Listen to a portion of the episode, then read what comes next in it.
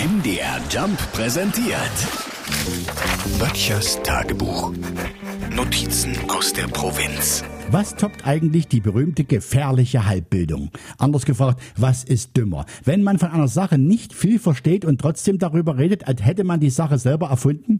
Ich bin jedenfalls geheilt. Der Dresdner Imkerverein hat einen Imkerführerschein gefordert für all die vielen Neuimker. Und da gibt's wirklich viele. Was aber hat mein Nachbar, der Yannick, verstanden? Nicht.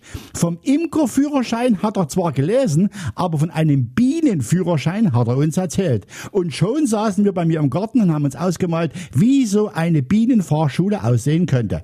Geht beim Bienenflug rechts vor links? Und was ist mit oben vor unten? Dürfen Bienen vor einer umschwärmten Blüte in zweiter Reihe parken, bis sie dran sind mit dem Bestäuben? Ab wie viel Pollen gilt eine Biene als Schwerlasttransport?